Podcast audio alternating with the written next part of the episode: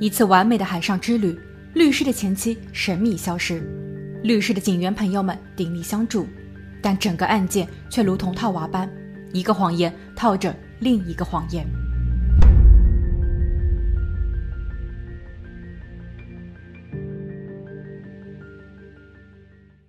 Hello，大家好，我是桂林异，今天我们来说说老倪的故事。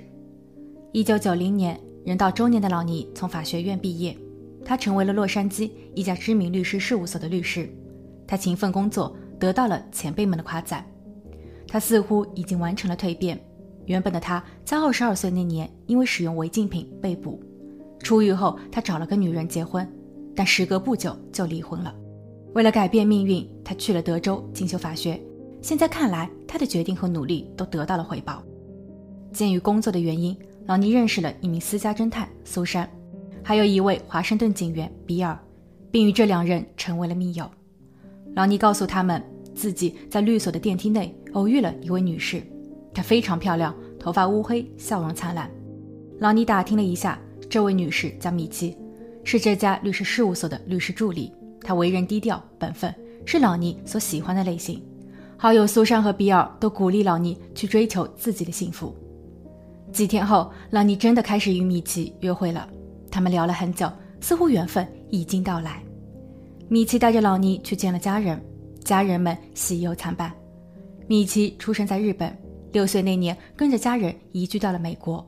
他是家中四个孩子中最小、最宠爱的，家里几乎把所有有利的资源都投入到了他的身上。如今的米奇三十好几，是谈婚论嫁的时候了，但家人总是有些不舍，担心米奇会受到委屈。老尼许下承诺，他会好好的照顾米奇。他向所有人坦白了自己曾经的不堪经历。不过，也正是因为过去的插曲，让他比任何人都更加的清楚自己需要一个怎样的未来。如今的他已经重生，他可以和米奇一起共建一个美好的未来。一九九五年十一月，两人交往了五年多，他们步入了婚姻的殿堂。亲朋好友们送来了祝福。他们在加州城县购买了房子。生活甜蜜幸福。一九九六年，米奇因为严重的关节炎从律师事务所离职。米奇的父母赞助了他一笔钱，米奇转变了职业的规划，开始投资理财。平日里，在丈夫老尼上班时，米奇会打点好家里的一切，老尼则会尽可能的早点回家，陪陪在家中无聊的米奇。一九九九年年底，老尼受到了指控，对方称老尼利用了律师的身份。与客户在谈判中和客户的女儿发生了不正当的关系，最关键的是这一位女儿还没有成年。劳尼矢口否认，坚称自己是无辜的。也就是因为这件事情，劳尼丢掉了律师的工作，并且将要面临更为严肃的法律问题。妻子米奇非常恼火，因为无论劳尼是否做过，这都已经触碰到了他的底线。劳尼哀求米奇相信他，并主动提出了离婚。将他名下尽可能多的资产全都转移到米奇的名下。米奇问：“这是为何？”老尼解释说：“他对米奇的爱毋庸置疑，他将会面对一场说不清道不明的官司。一旦被起诉或是判有罪，他很可能倾家荡产。他不想因此连累米奇。老尼相信自己和米奇之间是有真爱的，所以他要离婚，并将所有的资产全部转给老婆。老尼和米奇说。”离婚只是一纸文书，在老尼彻底结束了这场官司后，他们的未来会更加的美好。就这样，六年的婚姻结束了。离婚协议书上，他们保留了呈现的房子，没有出手，也没有做财产划分。老尼的名下仅剩有洛杉矶市中心的一套公寓，其余的所有资产、钱款等全部都留给了米奇。老尼的密友苏珊和比尔听说了这件事，他们选择相信老尼。并通过自己的方式为老尼收集一切有利的证据，包括老尼上下班的打卡记录、老尼的汽车和手机定位，以及与那一位客户和他的女儿所有的通讯信息，以此来证明他们之间的沟通没有违规。老尼也没有足够的时间与客户的女儿在他们所控告的地方发生些什么。最终，老尼的指控被撤销了，不过当局并未透露撤销的具体原因。二零零二年风波结束，大家都认为老尼和米奇会立马复婚，因为这两个人即便签了离婚协议， 他们依旧居住在一起。不过，亲朋好友们似乎再也等不来喜讯了。The longest field goal ever attempted is 76 yards. The longest field goal ever missed? Also 76 yards. Why bring this up? Because knowing your limits matters, both when you're kicking a field goal and when you gamble.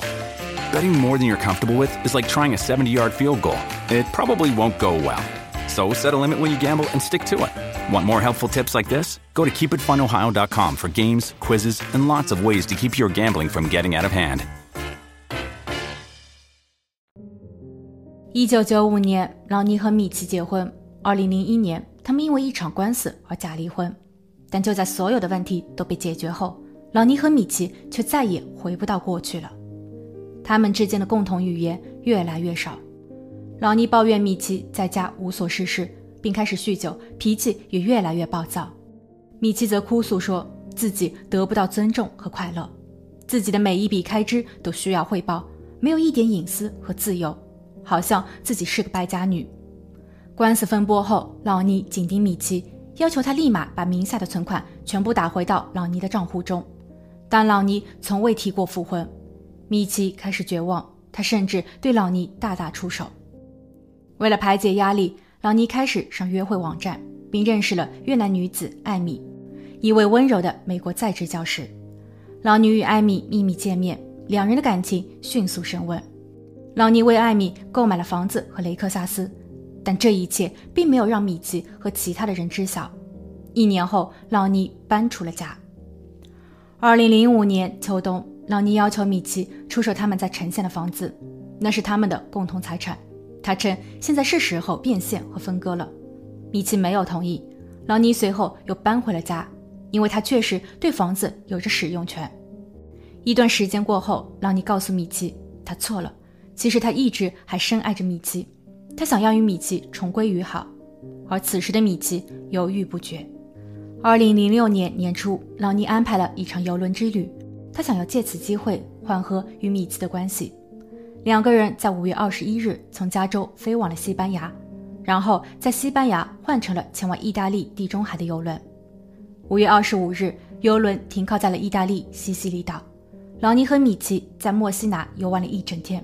他们看上去相当的开心，米奇也渐渐放下了戒心，他开始慢慢接受了朗尼。晚上十一点，他们回到了游轮，等待游轮的起航，下一站是那不勒斯。但就在二十六日凌晨三点十分，朗尼的朋友比尔在美国接到了电话，朗尼很着急地说：“我现在在意大利，米奇失踪了。”比尔非常困惑，一个大活人怎么会在游轮上凭空消失呢？他问老尼是否有通知了船长，老尼说是的，船员们都已经开始搜索船上的每一个角落。但十二小时过后，无论是船员还是意大利海卫队警员，没有一个人发现米奇。为了不影响其他旅客，船长请老尼下船留在意大利，与当地的警局保持联系。然后游轮按照原定的计划继续起航。老尼入住了当地的旅馆。他与朋友比尔和苏珊通话，说自己非常害怕。他听不懂警方的意大利语，他们的英语也很差。意大利警方对自己很凶，老尼认为自己受到了不公的对待。比尔和苏珊让老尼保持冷静，他们帮着老尼预定了回美的机票。其实这两人是有一些内疚的，因为老尼在预订游轮时原本是预定了四张船票，他想请比尔和苏珊一同前往。但后来，因为苏珊的母亲需要做手术，比尔也不想一个人当电灯泡，所以最终出发的只有朗尼和米奇。二零零六年五月二十七日，意大利时间下午四点，海岸警卫队接到了报案：一艘游艇在地中海的海面上发现了一个漂浮物。他们小心翼翼地靠近，并将其打捞上船，而他正是失踪的米奇。朗尼收到消息后，脸色非常差。他将噩耗通知了米奇的家人，米奇的侄女朱莉很是激动，她想要询问经过，但老尼似乎也并不清楚发生了什么。他说自己和米奇是在二十五日深夜回到了游轮上，他们在游轮上的酒吧喝了点酒，然后两人回屋休息。老尼在睡前吃了两片安眠药，所以他并不知道后续发生了什么。等他醒来后，米奇就已经不见了。老尼自己也没有料到米奇会掉入到海里。虽然他们预定的是带有阳台的房间，但米奇为何要在半夜独自去到阳台呢？侄女朱莉质问：“为什么要去阳台？那不应该问问你吗？”老尼表示冤枉，说自己真的不知情。米奇被找到的当天，意大利检察官就开始着手调查。他们与船长远程通讯，并在其配合下，简单了解了一下米奇最后所住过的卧室。屋内没有任何的可疑迹象。阳台上有一把椅子，边上的垃圾桶里有一个空了的酒瓶。船长已经封锁了这一块区域，等待游轮靠岸后，会联络当地的警方进行细致勘查。另一方面，法医则开始对米奇进行检查，因为案件的当事人都是美国公民，一个已经不幸，而另一个也通过合法的途径申请到了回美的资质，所以美国联邦调查局将会接管此案。现在，意大利检察官所需要做的就是尽快收集所有的信息，并提交和办理转接手续。不久后，老尼飞回了美国，朋友比尔想与其见面。老尼说：“再过几天吧，他想一个人静一静。”似乎这件事情对于他的打击还真的不小。一次开开心心的海上之旅，现在却变成了一起悬案。联邦调查员在老尼抵达加州后，立马对其进行了笔录。老尼重复着与米奇侄女所说的相同内容。说完后，老尼主动地脱去了衣服，让调查员仔细地检查。他的身上并没有任何的争斗痕迹，所以米奇的意外与自己无关。调查人员看着老尼，然后半开玩笑地问道：“你和艾米也准备复婚吗？”老尼愣了一愣，然后不再回答。由于没有直接的证据，老尼被放回了家。他给朋友比尔致电，描述了一下被审问的经过。比尔听后有些不解：“艾米是谁？调查员最后一个问题是几个意思？”老尼这才公布了他隐藏多年的秘密。二零零一年，他和前妻米奇离婚。零二年时，他认识了艾米。老尼离开家后，就是和艾米待在了一起，并在二零零五年的七月和艾米在拉斯维加斯完婚。不过仅仅两个月，老尼就厌倦了。他与艾米离婚，并决定安下心来把米奇追回，好好的过日子。但游轮之旅事发突然，米奇的消失让他充满了恐惧，所以他从意大利回来后就直接去到了艾米家寻求慰藉。比尔很惊讶，他可以理解老尼的心情，但米奇刚刚离世，他就立马又住回到了艾米家，这不是给人把柄吗？数周后，意大利传来了关于米奇的检测报告。米奇的颈部有勒痕，大腿内侧有淤伤。当地的法医判断，米奇在落水前已经发生了不幸。这时，朗尼开始慌乱了。他知道他成为了第一嫌疑人。他开始寻求密友苏珊和比尔的帮助。他说自己是清白的。苏珊和比尔再一次选择相信朗尼。他们来到了船上，查看了案发时的屋子，并尝试与船长沟通。船长回忆说，当时的船上至少有一千五百多人，没有报告说发现异常，也没有人看到或是听到什么。苏珊想要一份登船人员名单，他们需要确认船上是否有惯犯，可能是惯犯下手做了所有的一切。船长有些为难，因为根据条款，这些属于保密信息。但最终，苏珊还是拿到了副本，在花了很长的时间进行比对和研究后，他们。空手而归。另外，比尔和苏珊还发现这条游轮上没有摄像头，这对于案件的侦破是一个麻烦。当然，也可以理解为一旦老尼被起诉，检方同样提供不出有效的证据。二零零六年十二月，案发半年后，联邦调查局将老尼的案件提交至了联邦大陪审团，由他们决定是否应该对老尼进行起诉。联邦检察官认为，老尼有下手的动机。钱，米奇发生了不幸，他的名下包括呈现的房子在内，差不多有两百万美元。根据生前所拟定的遗嘱，这些都将归于前夫朗尼所有。但大陪审团不予支持，因为检方并没有充分的证据。关于米奇的遗产问题，朗尼在事后分文未动，所以大陪审团决定不对朗尼进行起诉。米奇的家人无法释怀。他们寻求了城县地方检察官的帮助，他们想要给米奇一个交代。当几大箱的资料转移到检察官办公室时，当时的助理检察官兼副检察长普莱斯立马下令，时刻关注老尼的财务动态。他并不认为视钱如命的老尼会如此轻易地放过米奇的财产。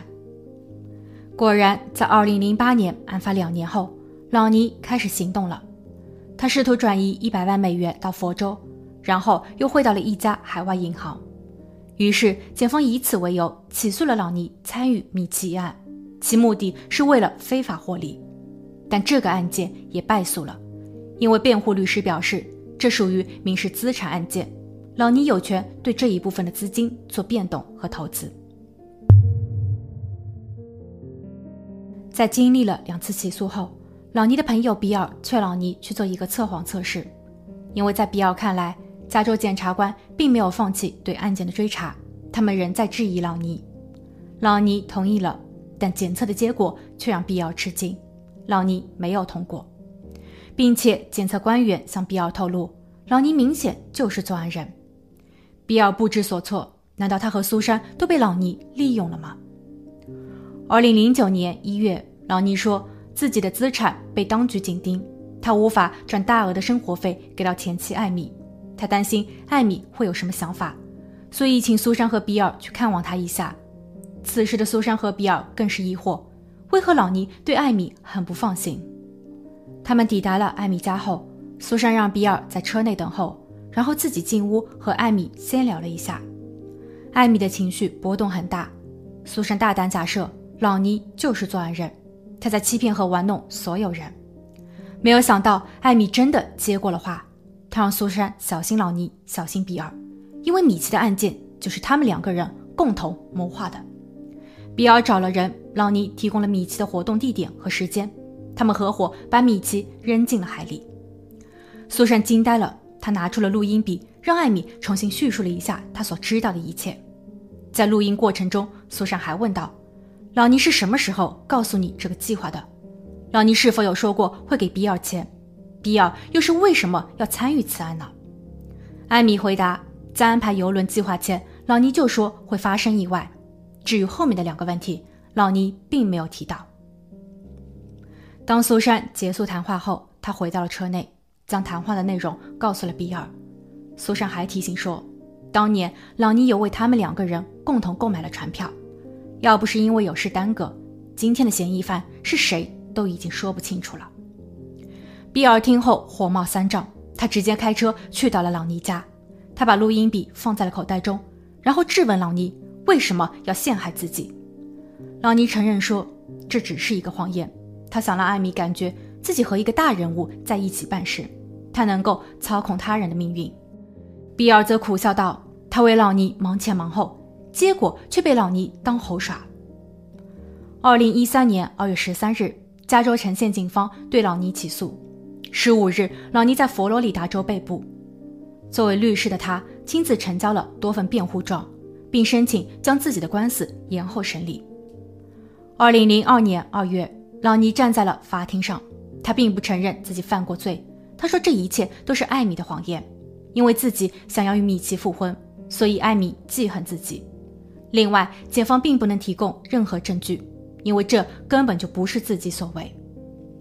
检方则请出了第一位证人船长，船长简单的介绍了一下案发游轮，它的前身是一艘渡船，用来运输汽车，后来改建为了游轮，但设施相对陈旧。老尼所预定的阳台房，其阳台是焊接上去的，阳台的外面就是大海，一旦有人从这里跳了下去，或是被扔了下去。他会直接掉入海中。检方认为，老尼在游轮的选择上是带有目的性的，因为大多数的游轮阳台下方是甲板。第二位证人是米奇的侄女朱莉，朱莉带来了一份电话录音，是米奇出事的2006年。朱莉怀疑是老尼动的手，所以她寻求了 FBI 的帮助，并接受了一定的培训后，带着监听设备与老尼对话。朱莉问。你和米奇的案件有关系吗？意大利那边已经找到了米奇，你猜他们的结论会是什么？老尼回答：“你觉得呢？我想看看他。其实你已经知道答案了。”接着，朱莉做了定论。她说：“我知道是你害了他。”老尼轻声的回答：“我不知道。”检方解释，老尼的这句“不知道”代表着心虚。如果不是他干的，他大可以直接否认。第三位证人是艾米，检方不否认。在2006年，联邦关于是否要对老尼起诉的审判中，艾米有为朗尼作证。他说自己和朗尼都是不知情的，两个人还为米奇的事情悲痛了很久。但是当时他撒谎了。现在他勇于正面事实，这点是值得鼓励和嘉奖的。检方豁免了他之前的不实言论。随后，艾米大胆地说出了真相。他说朗尼需要钱。他与艾米离婚是因为想更好的接近米奇，同时朗尼还让艾米相信比尔协助策划了一切。艾米一开始不愿意公开，也是担忧着自身的安全。朗尼确实就是真凶。当检方准备在次日请出第四位证人比尔时，二零二零年二月疫情爆发，法院接到通知，暂时停止审理此案。三个月后，二零二零年五月二十六日。米奇案发十四年后，法院再一次召开了听证会。听证会向公众直播，辩方主张无效审判，因为这一次距离第一次的审判已经过去了三个月，陪审人员可能都不记得所有的事情了。但法官驳回了无效审判的动议。两天后，十六名陪审团成员按照合理的社交距离分散坐开，除了需要发言时，其余的时间都戴上了口罩。检方请出了第四位证人比尔，比尔带来了一个更为震惊的故事。二零零六年，朗尼的第二任妻子米奇遭遇不测；二零零九年，朗尼的第三任妻子艾米道出了原委；二零一三年，朗尼被捕入狱。朗尼通过多种途径让自己的案件延后审理。其实，朗尼非常的聪明，因为时间越久，他的思考和行动的机会就越多。他在二零一四年时询问狱友托尼是否能够找人帮他处理一下艾米。托尼是惯犯，但他也想尽早出狱，所以他将这条信息告诉了狱警。狱警让托尼把卧底格雷格介绍给了老尼。老尼通过书信与格雷格保持沟通，并在书信中表示，让艾米消失后自己愿意支付十万美金的酬劳。